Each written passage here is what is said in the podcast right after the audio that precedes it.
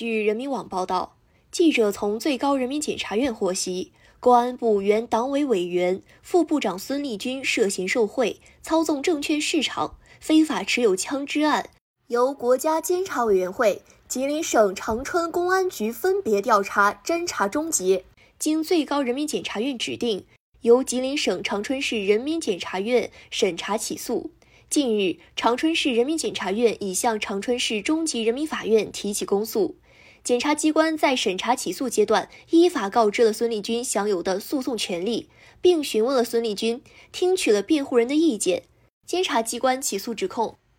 孙立军利用担任上海市卫生局外事处副处长、上海市人民政府外事办公室综合业务处处长、公安部办公厅副主任、国内安全保卫局局长。公安部党委委员、副部长等职务上的便利以及职权地位形成的便利条件，非法收受他人财物，数额特别巨大，操纵证券市场情节特别严重，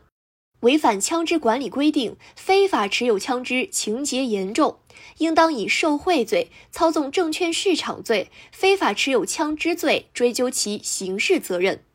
感谢收听羊城晚报广东头条，我是主播佳田。